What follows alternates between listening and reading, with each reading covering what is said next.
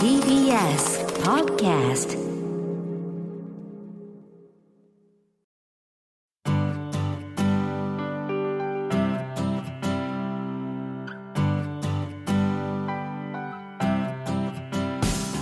おはようございます。安藤博樹でございます。さあマイライフマイチョイス。この番組はご出演いただいたゲストの皆様の人生の歩き方のお話を伺いながらリスナーの方々にも勇気づけられるようなお話をお届けしたいと思っております。今日のお客様和母本舗の女優柴田理恵さんです。よろしくお願いしよろしくお願い。します。相変わらずの笑顔本当に嬉しいです。ちょっとご無沙汰ですよね。あそうですね。はい、ご参はい。よろしくお願いします、お願いします。さあ今日はですねマイライフマイチョイス。今回柴田理恵さんにお話を伺います公益財団法人日本尊厳死協会プレゼンツマイライフマイチョイス。この番組は公益財団法人日本尊厳死協会の提供でお送りします。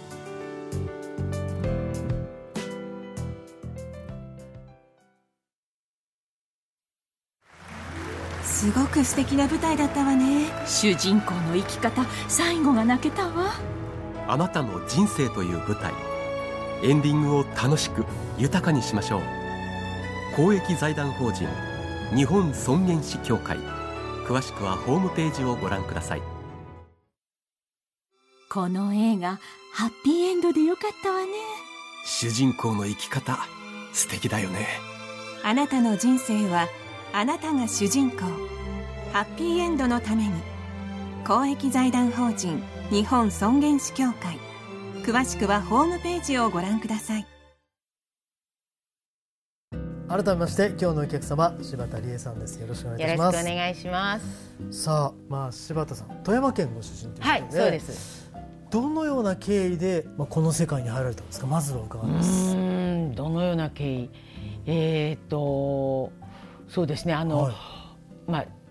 高校の時に、はいそのあ芝居っていうのはいいなと思って、うんはいそれであのいろいろ富山県に来る劇団をいろいろ見てたりしてたんですけども、やっぱりその当時やっぱりなかなかその田舎にいて、その芝居っていうものを見るという機会はとても少ない、ほとんど情報がない中、いろいろ調べてやっぱり絶対に東京に行きたいと思って、ん。であの大学はとにかく東京に行かせてくださいっていうふうに言って東京に出てきて。はい。で、まあ、大学4年間芝居をやって、はい。まあ、学生劇ですけどやってて、いろいろ見てたんですけどどうも自分がその OL さんとかそういうふうになるようなこう想像がつかなかったので、あの3年間だけは芝居やらせてくださいって言って、えっと、東京ボードビルショーに入ったんです、はい。佐藤 B 作さんの。はい。でだからそこが始まりといえば始まりですかね大学4年生の途中で入って。それが始まりっちゃ始まりかな。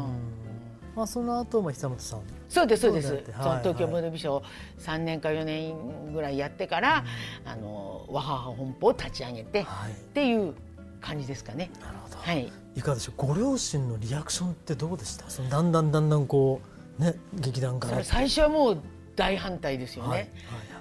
本当はだって大学東京の大学に行きたいって言ったのも、そのまあ親は国立大学地元の国立大学に行ってほしいっていうあれだったんですけど、えっと例えば私最近聞いたんですけど、はい。あの私の高校の先輩とかにうちのお母さんがなんとかうちの娘を説得して地元に帰らせてくれとか、なんかいろんな人に頼んでたみたいですよ。頼まれてたんですね。うん、そうそう。外堀かなんとかしてそうそう、はいなんとかしようはいとしてたらしいですけど、はいダメだったですね。でボードビル3年4年やってやっぱり和母音符を作るってなった時にはもう,、もう絶望してましたよ。うちの親は。それはいよいよそっちに行っちゃうのかっていう感じですよね。でもそれでも帰ってこい帰ってこいでずーっと帰ってこいだったですね。30過ぎてももちろんだし、30後半後半ぐらいになってやっとかな。なんかうんなんかうん渋々みたいな感じになったのは、はい。やっぱりそれはあのテレビなどにご出演されるようになってからという感じですかね。そうですね。えーとまあ、徐々に認めてくださったご両親なんですけども、えーまあ、2016年にお父様、はい。はい。そうですね亡くなられますね、はいそうですそうです。はい、えーその時は、まあ、喪失感とどんなお気持ちでしたか、喪失感っていうかねうん。改めて父のことをいろいろ考えましたよね。あのい意外とね急だったんですよ。はいはい。あのちょっと体調を崩してあの病院に入院してて、はい。でもその重篤な感じではなくって、うんうん。あのその日の午前中もうちのお母さんがい、はい。行って、はい。それで栗の甘く煮たのを、うん。あの一緒に行って、はい。二人で食べてそしたら「ああ美味しい美味しい」って言って「お前のもくれよお前のもくれよ」って「お母さんの分も食べたんだよ」とかって言って、食べて、でじゃあ私帰るねって帰って12時間したらあのーもうちょっと大変なことになりましたって言って、病院に駆けつけてもう亡くなったんですよ。えじゃあその栗を食べて。だからお母さんはね「お父さんの死に方はいいよ」って言ってたよ。あまあだって大好きな栗食べて、はい。栗大好きなんですよ。はいはいはい。でそれでさあのあっけらかんって言っちゃったんだもんって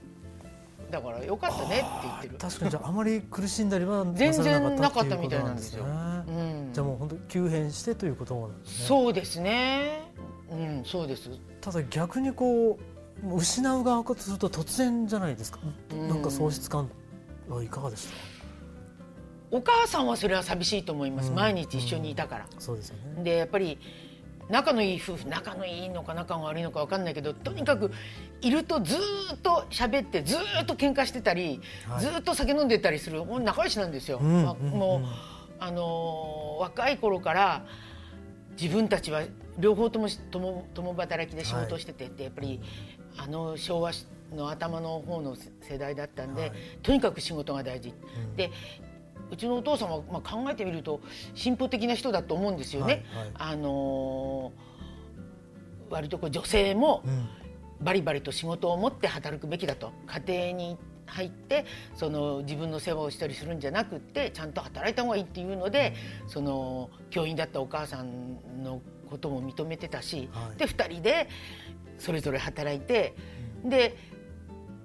家に帰るの嫌なんですよ。2人でその後飲みに行って、はいそれぞれだから仕事先同士で電話して待ち合わせして飲みに行って、はい。で2人で楽しく喋るんですよ。ご両親どうお子さん関係なくご両親だけで？そう、はい。で私とおじいちゃんははい。遅くなるって言われて、おじいちゃんと私でご飯作ってはい。食べてるんです。で2人で散々飲んでベロベロになって、はい。楽しく飲んでんのに、はい。帰家に帰ってくる頃になると、はい。その例えば理恵の学校のあれをどうするとか、はいはい。そういう話になって喧嘩になってはい。うち、帰ってくる頃にはものすごい喧嘩してるんですよ。楽しく飲んでそのいあの帰り道で喧嘩して最悪の状態でお家に帰ってこられる。そう。あ。したらもうなんでこんな喧嘩してんだろうってぐらいはに2人で大喧嘩してんです。いい迷惑ですね。そう。だってね、はいうち帰うち帰ってきてはい。喧嘩して、私あそれでももうよ夜夜遅いからおじいちゃんも私も寝るじゃないですか、はい。朝起きたらうち中の障子が全部穴開いてたことがあるんですよ。この でっかい障子はグーで穴開けてあって、こう細いやつはいありますよね。あ全部指で穴開けてあるんですよ。喧嘩しながら全部穴開けてんのえあのグーはわかるんですけど指ってよくわかんないです。喧嘩しながら。は腹立つから全部。あそう。指でこう腹いせで それで、はい。えーってもうなんていうか私はい。朝起きた時にうち中の障子が破れ障子になってて、はい。なんか「右月物語」読んだ後みたいはいはいはないほら朝起きると全部ボロ屋敷ではいたみたいなさあるじゃないですか。あんな感じだったですよ。ほんで次の週の日曜日あ次の日曜日は、あの一家4人で障子張りの。あの失礼を承知申し上げます。どんな家庭ですか？めちゃくちゃですよ本当に。でもやっぱりそれだけまあむしろな仲がいいっていうまあねね？いいのか悪いのかよくわかんないですけど。何をフォローしてんだろうと思いましたけどでも喧嘩するほどって言いますもんね、あ、そうなんですそういうまあ楽しい一家だったんですよ。でもおそらくう柴田さんのことを真剣に考えるからこそそうまあそうだと思いますよ。ですよね。はい。まあそうなんですけど、はい。とにかくそういうこうまあ楽しい一家で、まあ父は本当進歩的にそういうふうにこうあのー仕事はちゃんとした方がいいっていう人だったから、なんかねなんていうかこうお母さんをこう閉じ込めることなくはいはい。自由にさせてた人だったなと思いますよね。でそういうことがその逆になくなってからいろいろずっとこう思うっていうか、あのー私一軒ねその富山で自分の好きな飲み屋があるんですよ、はい。そこ勇気出して行って、こここの飲み屋良さそうだなと思って勇気出して行って「初めまして」って言って行ったら「何を言う初めてじゃない」って言われたの「えなんでですか?」って言ったら「あんたのお父さんの代からずーっと来とられたよ」って言われて「えっ?」って父が行ってた飲み屋だって知らなかったんですよ。カウンターの、はいうん。おだ親父さんがいてね、ん。そしたら「あんたのお父さんがよう来とられたよ」って「えそうなんですか?」って言ったらまたもうお父さんも酒好きだったし、酔っ払ってなんか失敗してたら嫌だなと思って「すいませんうちの父がもうなんか酔っ払ってご迷惑かけたんじゃないでしょうか」って言ったら「いや全然」って言われて「あんたのお父さんの飲み方はねあの必ず後輩の人と会社の後輩の人とかを連れてきて、で「あ飲めあな食え食え好きなもんやれ」で会社どうだとか、最近はどうだとかなんか文句ないかとかっていうのをずーっとそうやってやってたって言うんですよ。まあ相談に乗られていたということうん、で本人はだからもうその時はもう一生懸命聞く側でずっと「うんそうかそうかそうかそうか」って言ってで全部おごってで返して。でその後自分が飲んで帰ってきて多分お母さんと待ち合わせしてたり勝手に違う違うとこ行って飲んでまたヘベレケになって帰ってくるんですけど、なんかそういうことをずっとしてたっていうのを聞いた時に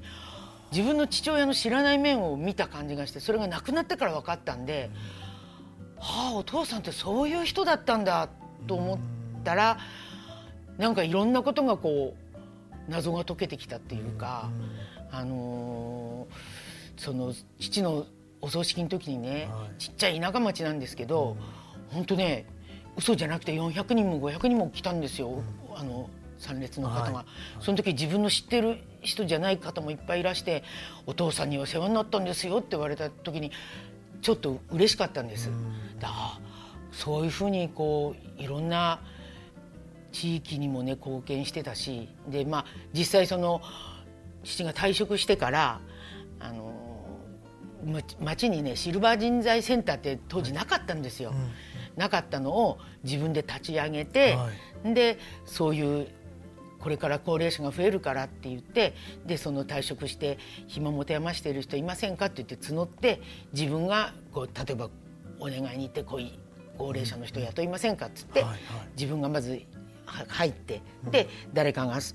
そこに就職したいって言ったらじゃあそこ変わってっていうのをずっとしてたしててちゃんと立ち上げた人だったりしたからそういうのがどんどんどんどんああそういうことだったんだああそういうことだったんだってわ分かってきて意外にそのただの酔っ払いで喧嘩ばっかりしてるお父さんじゃなくってちゃんといろんなことをやってたんだなと思ったらちょっと嬉しかったんですね。しかもそれを柴田さん何も何も言ってなかったってことですもんねうん、全然知らなかったです。ちょっとしびれますねお父様なんか、まあ、例えばねそのこの人がおお金に困っちゃったらはい。そこの二足三門の土地買って、山の中の土地あるんですけど全然本当に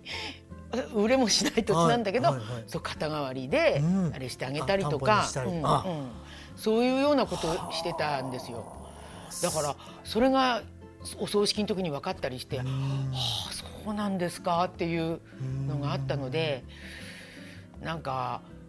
そうやって自分の仕事を一生懸命やった人だと思っててそれもやってたはずやっててすごいなと思うけどそう地域のためにもその例えば農協が大変だったりしたらこうやったらいいとかそういうのをこう一生懸命こうやって歩いたっていうのを聞いてね、後で、ああいい人生だったなって。そそこはすごく自分ではこうなんか亡くなってああいいお父さんだったなってなんか思えたので。僕今お会いしたいですもん。お父様に。そうですよね。いろんなあのなんか人生のいろんなものをこうなんか教えていただけるような気がして、あうん。それじゃなくなった後に根を知ったっていうことでいうとじゃあお父様ね本当にそういう意味で亡くなった後もいい思い出になったっていう感じですかね。あとお母様もねちょっと大病もされましたけどお母様はいかがですか？今お元気ですか？今はね、えっとね本当はね今年の1月までまだ一人暮らしで頑張ってたんですよ。はいはいだけどちょっとその後体調を何回も崩して、それで今はまだ入院中なんですよ。うん93ですね。はいでまあ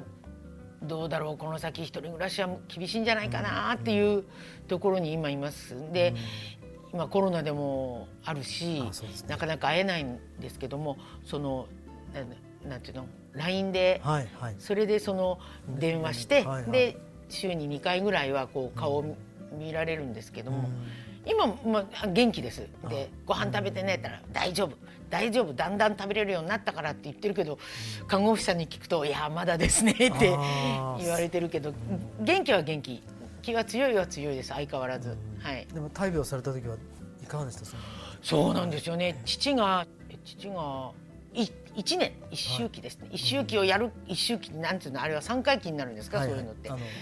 そうなんかそういうやるかやらないかみたいな話になってる頃に体調をババッと崩しまして、その時に高熱出して、もう病院に行ったらねもうなんかね本当にもうえこんなに一気にふ吹けるんだっていうぐらいにはーってなってて私のこともちょっとよくわからない感じだったんです。でうわあこれはこんな急に変わるもんかと思って参ったなと思ってでお医者さんには「あのどうなさいますか?」もしそのなんていうんですか？あの延命処置延命措置はしますか？みたいなことを言われて、うーんあのうちの父も母もずいぶん若い頃からお願いだからそういう延命措置はしないでくれと。はいはい自分たちがしっかりしてなくってもうダメだと思ったらその生きながられるのは嫌だから、絶対にそれだけはやめてくれって言われてたんで、まあはい。父はそういうこともなくな,、なったんですけども、はい母はそのように言っていましたって私はちょっと正直に言って、はい。そのうちのお母さんもお父さんも言ってたんで、そこは尊重してあげないといけないんじゃないかと思いますっていうふうに言ったら「そうですか?」って言われてだからそれ聞かれたからそのぐらい大変なんだなってやっぱり改めて思って。ね。でまあとにかく仕事だったんでもう一回仕事もありますんでちょっと行って、でまた東京帰って、でまた1週間後ぐらいに行ったりとかしてたら「リエって分かったから、ね。はいだから「あお母さん。でお母さんさん何したい?」って言ったんです。何か目標をと思って「何したい?」って言ったら「うーん酒飲みたかろう」って言ったんですよ。うちの母さんも酒大好きなんです。よはいはい。言ったら「酒飲みたい」って言ったんですよ「酒飲みたい、よし。じゃあもうじき正月だからその時10月かな、だったから正月私帰ってきて一緒に酒飲むぞ」って言ったらさ「よし酒飲む」じゃあそれまで頑張ろうって言ったら本当に頑張って、はい。ちゃんとリハビリもしては歩けるようになったんですよ、そのぐらい意識もしっかりしてきたんです。そういうことをだからもう施設でリハビリし入ってリハビリしたりとか、でまた自宅戻ったりとかこれでまた転んだりとか、ほんでまた あの入院したりとかそんなの繰り返しながら、繰り返しそれでだから今年のお正月も元気でお酒を飲みました。素晴らしい。さあ、えーいつもこう明るい柴田理恵さんなんですがマイライフマイチョイスとはい。いうことなんですけども、これからの生き方そしてまあ人生のフィナーレご自身のフィナーレについても伺いたいんですけども、まあ、どういうような考えをお持ちですか、うーん私やっぱり親っていうのははい。本当にありがたい存在で、私を産んで育ててくれてでなおかつ自分が見本になって、その人生のしまい方みたいなものを教えてくれる存在だと思うんです。はいそう思うとその父の生き方とかそれからうちの母の生き方見たりすると自分の仕事を精一杯本当にたくさんやってちゃんとやってそのその仕事の後も地域貢献とかその自分が培ってきた子どもたちを教えるとかそういうことををこうずっとつこうつなげてやってきた人だと思うと、やっぱりそれはその生きてた生きてたこう土地とかにも恩返しにもなるし、なんか自分もそういうふうにこう地域とかに貢献できる何かが何もないんですけどね、そのいやいやいや。いや技術とかそうとかそういうのも何にもないんだけどなんかそういうことができてったらいいなと思いますよね。なんかこう具体的にできたらいいのになとは思ってます。この先そう探さなきゃいけないんですけど、まだこう舞台とかなんかバタバタやってるので、はいだけどやがてはそういうふうに最後の最後までそうやってあの人にこう貢献して生きていく人生だったらいいいいなと思いますよね。まあ、お父様はまさにそうですもんね。うんお父さんは幸せだわってうちの母さん言ってますよ。まあ、あのそれが背中を見せるということになるかもしれませんね。いや本当にあの素晴らしいお話いただきましたけど、えー、本当に、えー、ありがとうございました。ありがとうございました。え今日のお客様和母本舗の女優柴田理恵さんのマイライフマイチョイスでございました、えー、この後はあなたのマイライフマイチョイスメールや質問にお答えします柴田さんも最後までお付き合いください、はい、この映画ハッピーエンドでよかったわね。主人公の生き方素敵だよね。あなたの人生はあなたが主人公。ハッピーエンドのために公益財団法人日本尊厳死協会。詳しくはホームページをご覧ください。お父さん私たち本当に素敵な人生を過ごしてきましたね。そうだねこれからももっと自分らしく生きていこうね。はい。これからも。あなたの人生あなたらしく。公益財団法人日本尊厳死協会。詳しくはホームページをご覧ください。あなたのマイライフマイチョイス。ここからはあなたのマイライフマイチョイスです。メールでご質問にお答えするコーナーになりますあなたの疑問質問にお答えするのは日本尊厳死協会副理事長の長尾和弘さんです。長尾さんお願いします。はいよろしくお願いします。さあご相談、えー、匿名希望の方です。ご紹介します。私の母は92歳で老人ホームで暮らしています。コロナのため面会に行っても直接会うことができませんでした。そんな母が急に意識不明などになった場合尊厳死ができるのでしょうか母は常日頃から穏やかに最後を迎えたいと私には話してくれています。というご相談です、えー、ちなみにこの92歳のお母様というのが尊厳死カードを持っていない方だということですね、まあ、確かに最近は介護や医療設備の整った介護老人ホームも増えてきました。逆にこのような悩みも増えてきてるんですね、うん、いかがでしょうか？はい。まあ、老人ホームもいろいろありますけれどもおそらくこの方はまだお元気で自立しているんかなと思ってお聞きしました、はいはい、でそういう方もたくさんいらっしゃいますね。で、まあ、そういう方が、えー、リビングルーム書いてない場合急変した場合、やはりあのかかりつけのお医者さんあるいは在宅主治医みたいなものあるいは施設の方針もあったりしてですねやっぱり病院に、えー、行くべきか、うん、えー、検査して入院するべきかとか迷う場合はもうしょっちゅうあるんですね。はい、でそれはあのリビングルを書いている場合も書いていない場合も、まあ、いわゆる急変本当の急変はそこそこ元気だけど急に例えばこけて頭を打ったとか急性肺炎になってあるいはコロナに感染しました。こういった場合はやっぱりその都度ですねあの相談をする、うん、でそれはあの面会謝絶であっても、はい、Zoom とか携帯電話とか、うん、あるいは別室とかでやるとかいろんな方法で、まあ、本人の意思をまず聞きながらよく相談して結論を決める、うん、そして時間の猶予がない場合はもう携帯電話でえ家族と相談してやっぱり助かる可能性がある。また回復する可能性がある病気であれば治してあげたいなと思うし、はい、よくリビング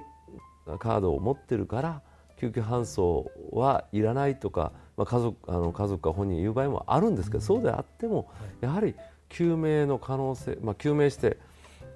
まあ、延命と救命は違いますから、はい、はい、また、まあ、例えばコロナでまたあすぐ良くなって元に戻る可能性が高いと考えられる場合はやはりそういう医療機関に移る場合もあってもう様々なんです。大切なことは、えっと、とにかく本人の希望を尊重しながらも家族の希望もちゃんと取り入れてそしてお医者さんの意見施設の方針、まあ、これらがみんなあの丸く収まるように、うん、えー、話し合いを、まあ、緊急であってもする、うん、この一点につきますね、うん、ですから本当に、えー、悪くなったらおそらく、えー、その介護や医療がついた、まあ、付属の施設みたいなところに移らなきゃいけないという場合もあるんです。その場合も一緒でもうその場合はもう本当に、えー、もしかして旅立ちがそう遠くないと考えられるのであれば、まあ、これはこれでまた相談して、えー、もう搬送しないというケースもあるんですね。ですからもういろんな場合があって、一番困るのは点滴です、食べられなくなってきました。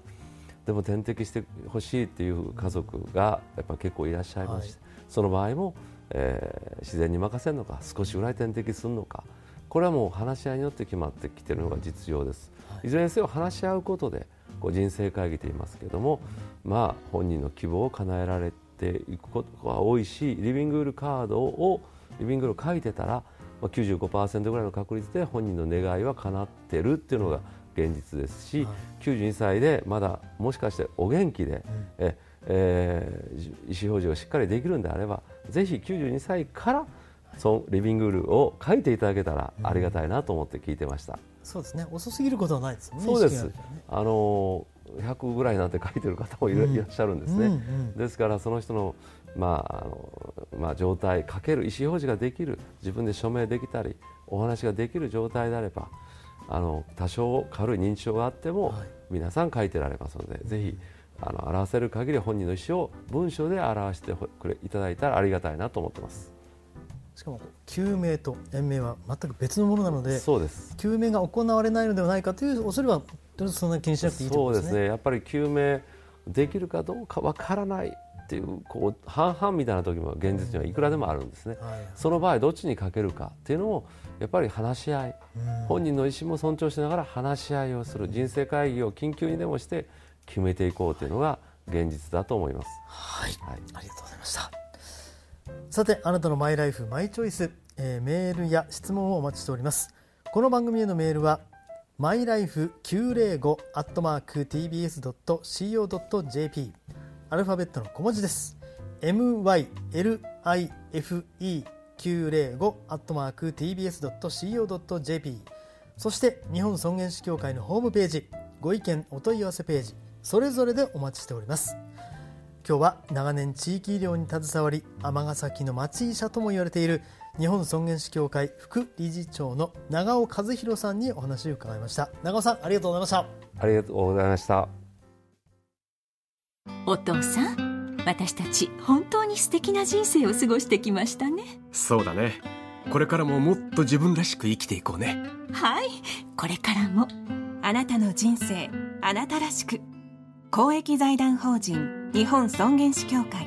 詳しくはホームページをご覧ください。すごく素敵な舞台だったわね。主人公の生き方最後が泣けたわ。あなたの人生という舞台。エンディングを楽しく豊かにしましょう。公益財団法人日本尊厳死協会。詳しくはホームページをご覧ください。さあ今日はお客様に柴田理恵さんをお迎えしました、えー、この番組ご出演いただいていかがでした？いやこんな話聞かれたことがあまりないので面白かったです。なんか、改めてもう一回その自分の父親とか母親とかそういうことを考え直すってことは大事なことだしなんかやっぱり自分の先輩たちですよ。その、まあ、親たちがね、ね。うん、そういう先輩たちのことを考えるっていうのは自分のこれからの生き方にとってこう指針になるなってやっぱり思いますね。そうですね。はい。改めて素敵なお話をありがとうございました。柴田理恵さんでございました。ありがとうございました。ありがとうございました。さてこの番組は YouTube でもご覧いただけますマイライフマイチョイス日本尊厳死協会 TBS で検索してみてくださいお相手は安藤博樹でございました公益財団法人日本尊厳死協会プレゼンツマイライフマイチョイスこの番組は公益財団法人日本尊厳死協会の提供でお送りしました。